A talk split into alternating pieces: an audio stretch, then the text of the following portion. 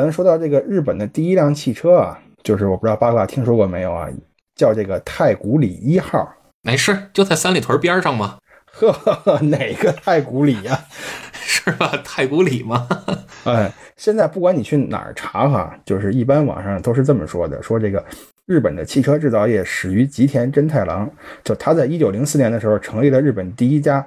呃，叫东京汽车制造厂，然后也有资料说这是这个就是现在的五十铃的那个工厂啊。这个不管怎么说，就是它是日本第一家啊生产汽车的工厂，制造的第一台这个汽油轿车叫太古里一号。但是这个都是哎远古时期的事儿了啊。咱们说，就是如果说日本的汽车工业，那基本上咱就可以从一九三五年说起，就是丰田汽车生产的第一辆丰田 AA，它就算是正式拉开了。日本汽车工业的序幕。好，您这连说话带结巴，这是丰田 AA。结巴的应该是丰田田 AA 啊，我就说的是丰田 AA，哎，就是它这车名就叫 AA 是吧？对，丰田 AA，呃，可以查到这个系列嘛？嗯，就是长得你一看就是那个年代的车。那个年代的车是什么样啊？就就就是圆咕伦敦的是吗？啊，对，圆咕伦敦的。你看那个什么嘛，那个潜伏里那个站长。要的那个斯蒂庞克牌轿车啊，这长得跟那可能有点像啊。斯蒂庞克，对，斯蒂庞克那也是一美国车。对对对对对，陈纳德做的嘛。到了五十年代前期了，五十年代前期的时候，就是这个欧美汽车就在日本就是叫大肆泛滥呀，就是它对日本的汽车工业冲击特别的大。后来这个日本人呢就想一招，怎么办呀？我们得发展自己的汽车工业呀，那不能让老美老是占据着我们这市场，所以他就给进口车设置了一个百分之四十的关税。就是你进口的，哎，你进口车你买可以，但是贵。不过这个百分之四十的关税到一九七八年就已经废止了。哎，这就是一拦路虎是吧？你这个外国车你想进来，我先给你竖一道高墙。哎，对，就是这么个意思。后来呢，就到了这个一九六零年了。一九六零年的时候，日本的汽车产量就只有十六万辆，是很少的年产量啊，这个是。呃，但是呢，短短的七年时间，到一九六七年的时候。它的年产量就达到了三百万辆，就已经超过了德国，就成了第二大，呃，世界汽车就是世界上第二大汽车生产国。后来呢，就是为什么说，呃，到六七年它就有了一个飞跃呢？就是因为啊，在六五年的时候，日本有一条高速公路叫明神高速，就是这个名古屋到神户这个高速公路，它通车了。就是日本也算是进入了这个公路交通的这个高速时代，所以呢，就是普遍就认为啊，就是一九六六年的时候，就是日本的普及型，就是日本普及轿车的元年，就是说这个轿车进入普通家庭，就是从这一年开始的。哎，所以你看人就很讲道理，对吧？叫要想富先修路，人家得先有路之后才能有车呢，对吧？要不要不然你这你这车有了，你跟哪儿跑啊，是吧？哎，这就是问题呀。呃，但是当时呢，日本人的他这个国民生产总值啊，就是人均国民生产总值啊，是一千美元。呃，它跟这个小型车的这个价格比是一比四啊，大概就是这么一个比例。这是怎么算的？就是四年能买一辆车？哎，四年能买一辆车，大概就是这么个意思。对，呃，当时有人统计过，就是当时全国的汽车销量年销量是七十四万辆，这七十四万七十四万辆里边有一半是私人购买。呃，另外一半可能是公司啊或者什么机构买的，所以呢，它的普及率呢也不算特别高吧，就是千人二十八辆，一千个人有二十八辆车，这就不少了。你这搁在现搁在现在北京，啊，你一千个人才有多少个中中标的呀？啊，对，您这摇了十一年了还没摇上呢，是吧？是啊，都十一年了，这好，这我这青春全扔在这摇号上了。好，说的好，你这除了摇号不干别的似的。那可不嘛！你说之前我有一哥们儿，外号叫七本哥，对吧？呃，算上他自己，还有身边这帮亲戚朋友的本儿，敛吧敛吧，一共敛了七个本儿参加摇号。摇上了没有呢？没摇上啊！后来那个北京晚报还采访了他一期，就整版介绍他这个事迹。好嘛，这都成了世纪了。得，咱接着说车啊。后来呢，到了这个七十年代啊，就是因为这个全球汽车市场因为这个石油危机嘛，就都开始这个不太好了。所以呢，你看美国车那都是大排量车呀，那费油啊。所以呢，擅长做小排量车的日本就趁这个机会，这就就一举杀入了北美市场。就当年的出口量达到了二百万辆，就很了不起的一个数字。后来呢，你到一九八零年那就更强了，就是日本它已经成了这个汽车年产量最高的国家了。它，呃，八零年那一年年产量是一千一百零四万辆，它已经是世界上最大的汽车生产国和呃出口国了。而且那个时候呢，就是日本经济也在迅速崛起嘛，啊，就是泡沫经济的那个时代，所以人们对这个豪华车跟跑车的需求就开始提高了。所以你像什么雷克萨斯啊，当时叫凌志啊，什么讴歌呀，什么英菲尼迪啊，这些高端品牌也就慢慢就诞生了。哎，而且这仨品牌，我印象中啊，好像还都是所谓的叫北美的高端品牌，就是为了出口去的。它一方面还得有日本本土这些车的特点，你像这个省油啊。皮实啊，然后这个维修保养便宜啊。另外一方面呢，还得适合叫北美那边人的对于车的一个追求，就是这车可能，呃，也不能太廉价，是吧？它的一些配置啊，包括内饰的做工用料啊，还得要高端一些。是这么回事儿，但是你看，你反观这个日本国内的市场啊，刚才咱说什么来着？日本它擅长做小排量车嘛，所以呢，你看日本国内市场，就包括咱们上几期节目也聊到了啊，就是日本人现在开的比较多的是这个 K car，就是这个轻自动车。这个轻自动车的诞生其实也在这个时间线上，只不过刚才没有提，咱可以把它单拎出来啊，稍微说一下。就是在这个一九五五年的时候，他日本就提出了一个，就是车你得供老百姓使用啊，对吧？那你这个车呢，那那肯定要越便宜越好啊。所以他们当时就提出了一个设想，就这个车呢，四百公斤以下啊，时速能达到一百公里以上，能够乘坐两到四个人，还能携带一百公斤的货物。发动机的排量呢，就是在这个三百五到五百之间啊，然后可以行驶十万公里，不用大修。关键是什么呢？就是它这个生产成本限制在是十五万日元以下，售价呢在二十五万日元以下。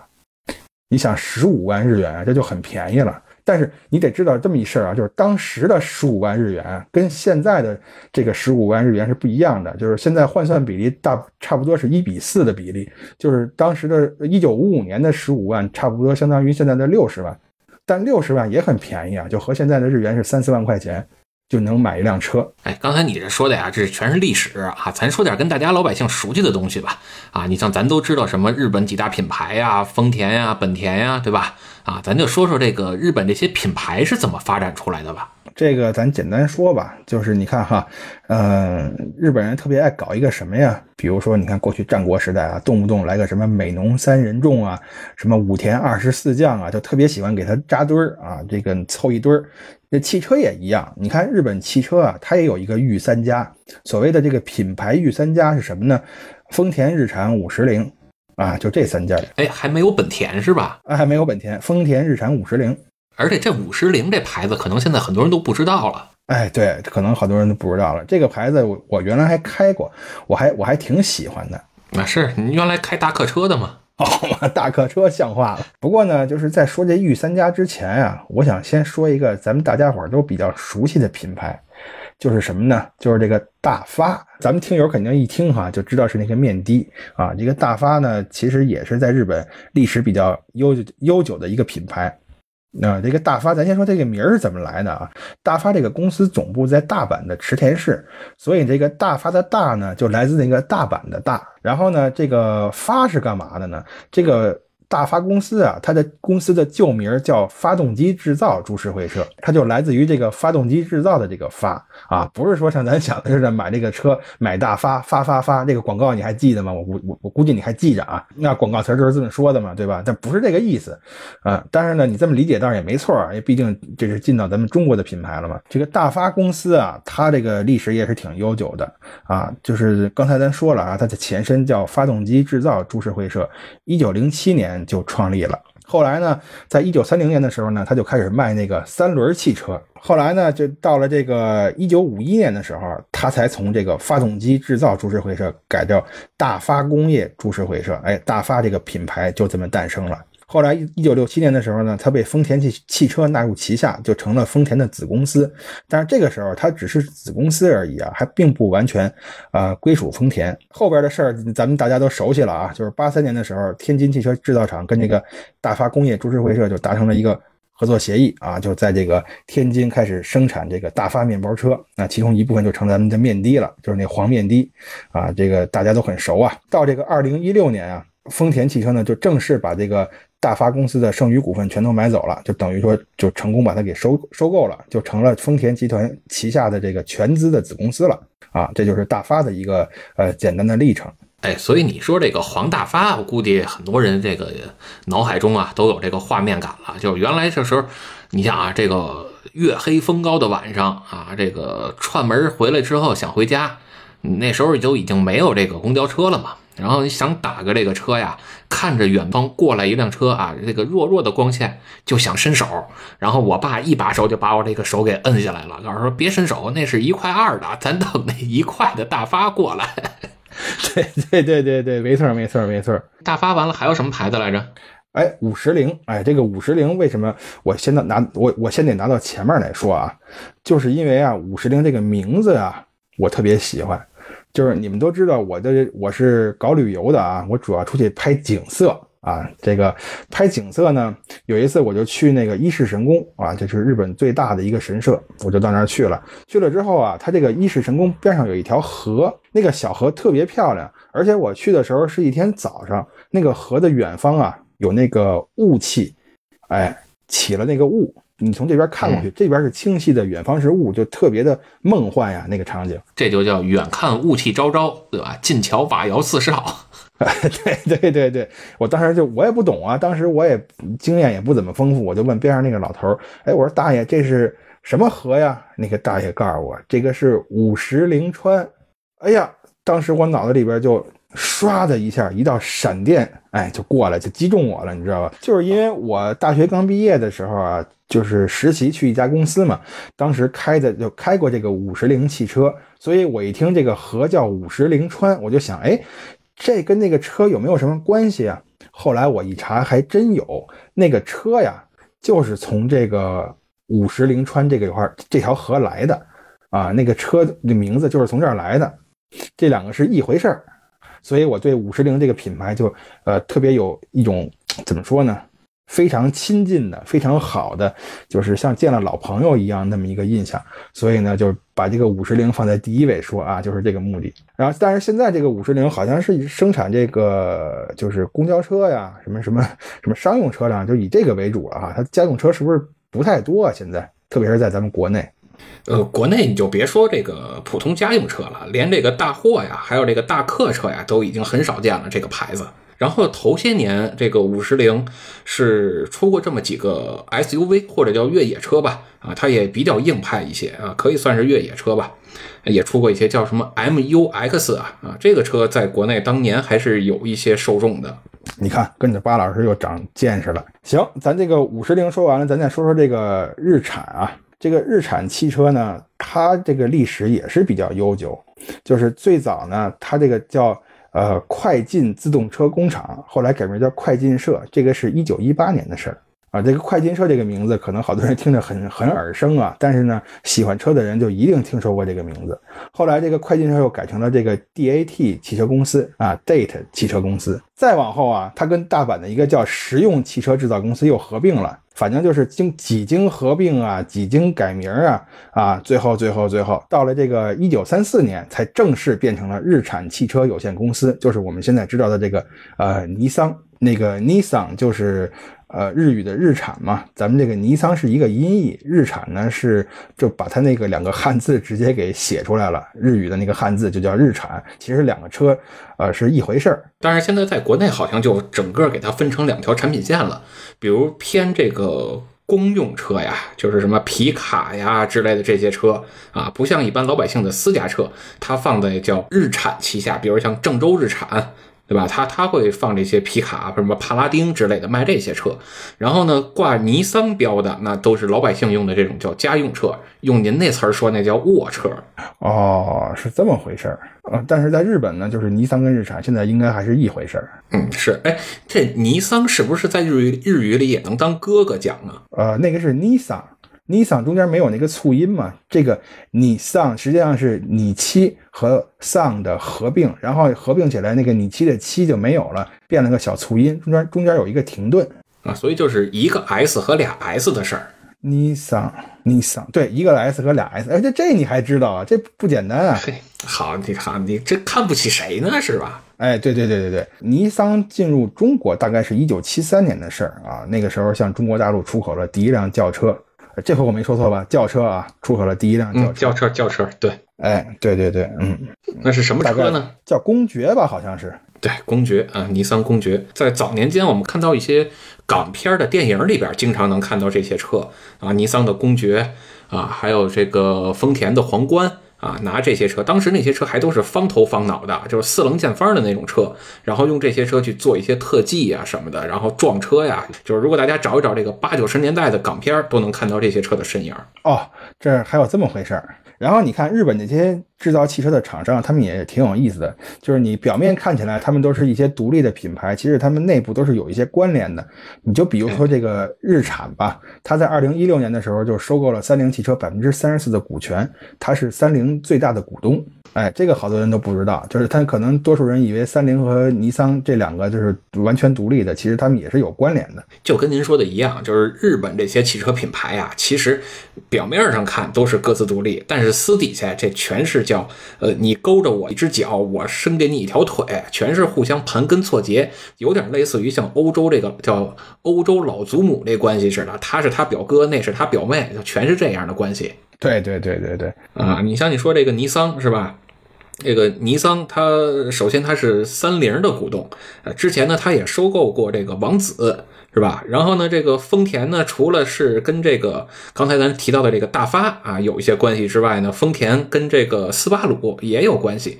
就日本它这些品牌都是反正真的是叫盘根错节。哎，对对对，咱后边可能还能聊到这个话题，咱待会儿再说这个盘根错节这个事儿。哎，行，嗯，现在呢，这个尼桑它在日本的年产量是仅次于丰田的啊。呃，有数据统计说它是世界第六大汽车制造商，也是这个世界知名的发动机制造商。呃，就是反正现在尼桑做的是挺好的吧，在日本啊，所以把尼桑放在这个五十铃之后说。然后咱们最后呢，再说说这个丰田汽车。这个丰田呢，就是从纺织机开始的，它那个原本的公司叫丰田自动织机制作所。你看日语这个费劲，就是说白了就是纺织机嘛。就是丰田，它其实本来啊，它它它干车，它做车，它不是正差儿。丰田这个品牌，它原来是玩纺织这一块儿的，是造这个纺织机的，是吧？丰田汽车是怎么来的呢？它就是从这个制作所成立的。办这个丰田汽车这个人呢，就是呃丰田佐吉的儿子，叫丰田喜一郎。哎，这名儿挺好听的哈。是，这有点像国内的一个卖果冻的品牌。对对对对，所以你看，这丰田这牌子到现在也得小一百年了，是吧？三三年到现在，今年是二一年，这掐指一算，反正反正不少年头了。嗯、反正是不到一百年，嗯、也差不多了，还差个十几年是吧？呃，差没没十几年了，啊、差个十几年，差个十几年就一百年了。好，咱俩这数学谁也别说谁了。三三年，二零二一，差十二年嘛，对不对？现在这时候八十八年了，对吧？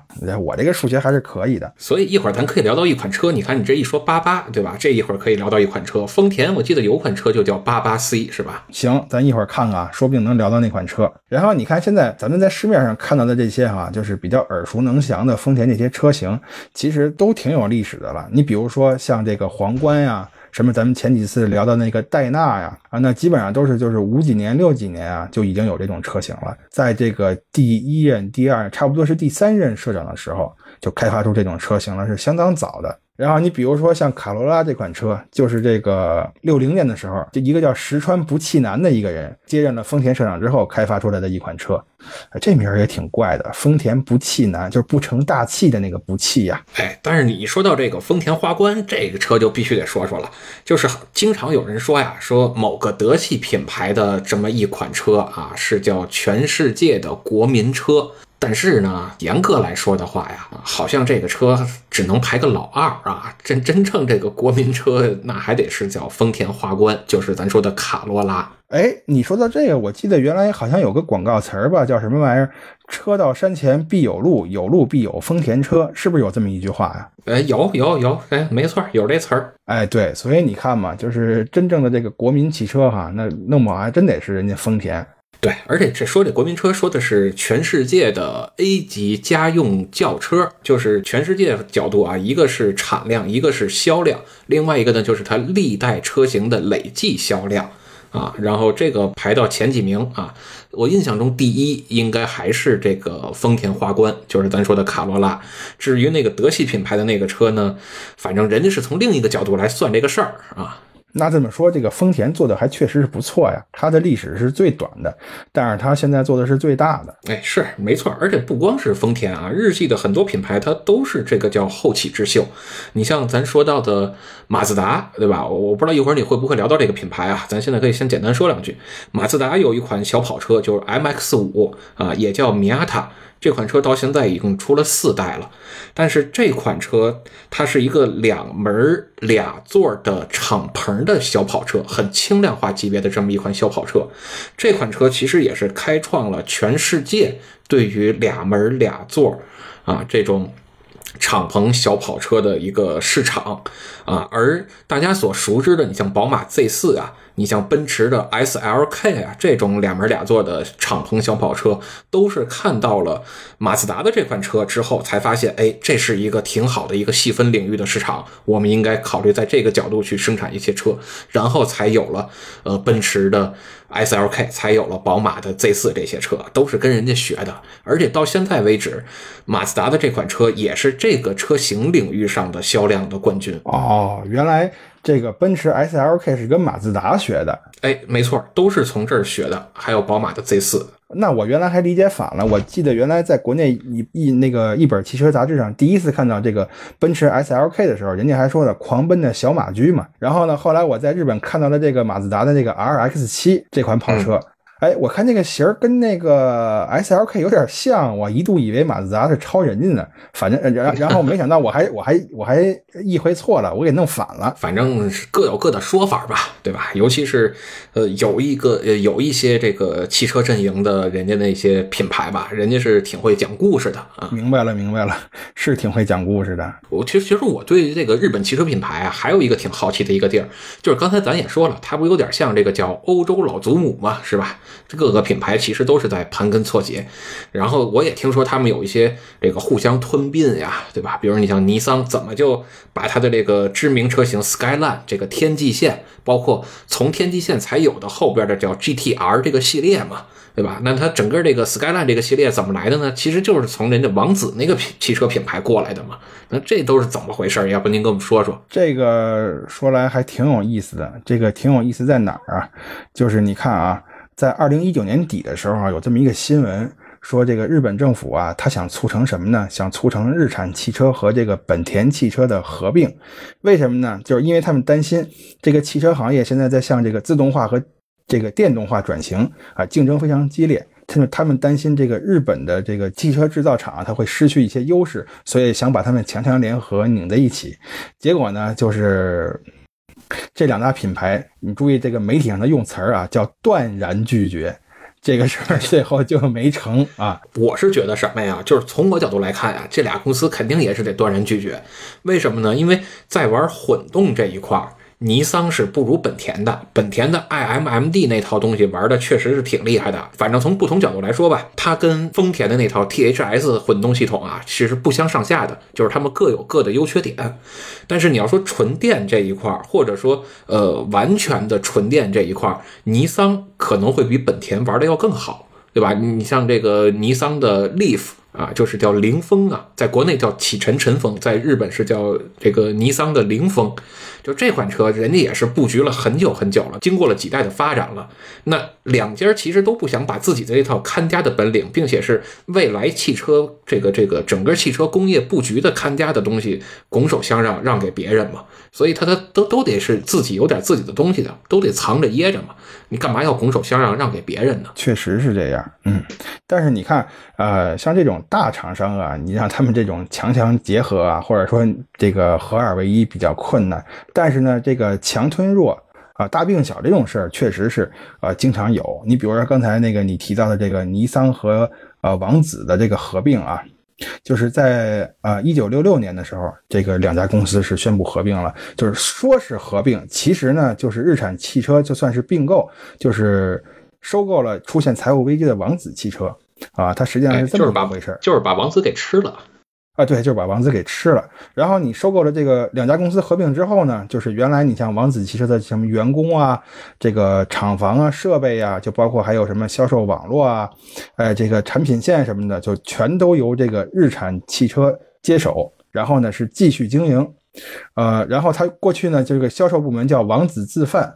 啊，就是改名叫日产王日产王子汽车贩卖公司，呃，改了个名字。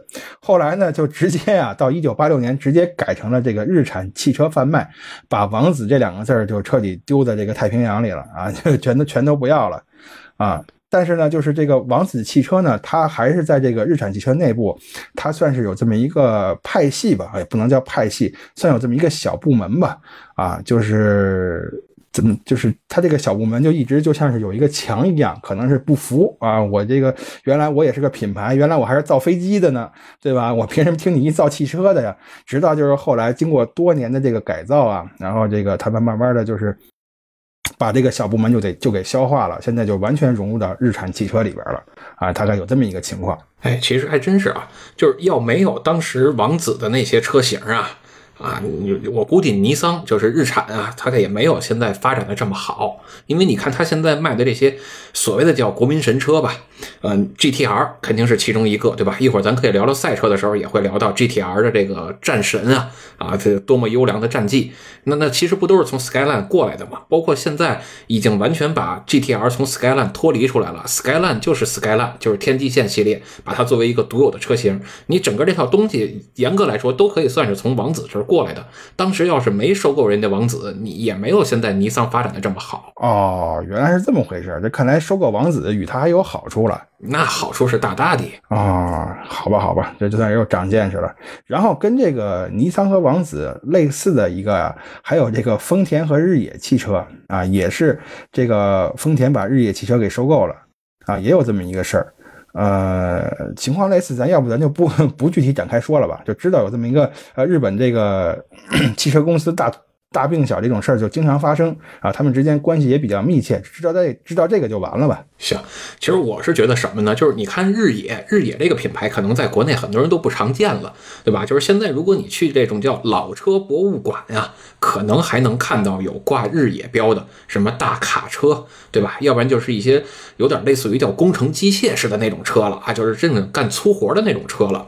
要不然就是这种拉客人的这种大客车，这种车，呃，日野可能现在在国内还能再见到一些老车。其实，在日本，我感觉也是这样啊，就是日野这个品牌，它如果把更多的精力去发展到，呃，去去关注到造这些车的话，那你随着当年日本战后它的经济的好转，老百姓都有钱了，谁也不愿意自己买一个这样的车跟家开，对吧？你开着也不方便，停车它也确实不方便。大家更多的还是想买一个轿车或者卧车。那丰田人。那是造卧车的，所以赶上这波契机之后呢，丰田就有钱，那日野他就没钱了，他车也卖不动了，那不就慢慢的就开始这个大病小，对吧？得强吞弱嘛。对对对对对，确实是，就是在呃日野成了丰田的一部分之后啊。啊，他 原来人家也生产私家车啊，但是后来呢，成他跟成他成了丰田的一部分之后，就开始主要是生产这个中型或者重型的货车呀，还有这个公交车呀什么的。你看，比如说现在在这个日本的马路上啊，就经常能看见，在三重县，咱们之后咱们之后就是咱们刚才提那个五十铃川的时候提到了啊，三重县在三重县就能看见他那个三重客运用的那个巴士就是日野汽车。之前咱好像哪期节目好像聊日本这个客车，就是大客车呀，或者叫公交车呀，也聊到过，还用过咱现现在也开始有咱们中国品牌了，是吧？这比亚迪这纯电，对，就是在那个福岛的那个南汇金那块儿有一个叫尾濑湿原、尾濑高原那么一个地方，哎，他那个上登山的那个车用的就是比亚迪，而且呢，就是未来在京都啊，据说啊，就是京都所有的这个公交线啊。都要换成这个比亚迪的这个电动的巴士，所以赶明儿啊，咱可以让板叔过来聊一期，不是京都嘛，对吧？离板叔近。呃，看吧，谁知道呢？他平时关注不关注这个呀？他不号称电车痴汉吗？是吧？好吧。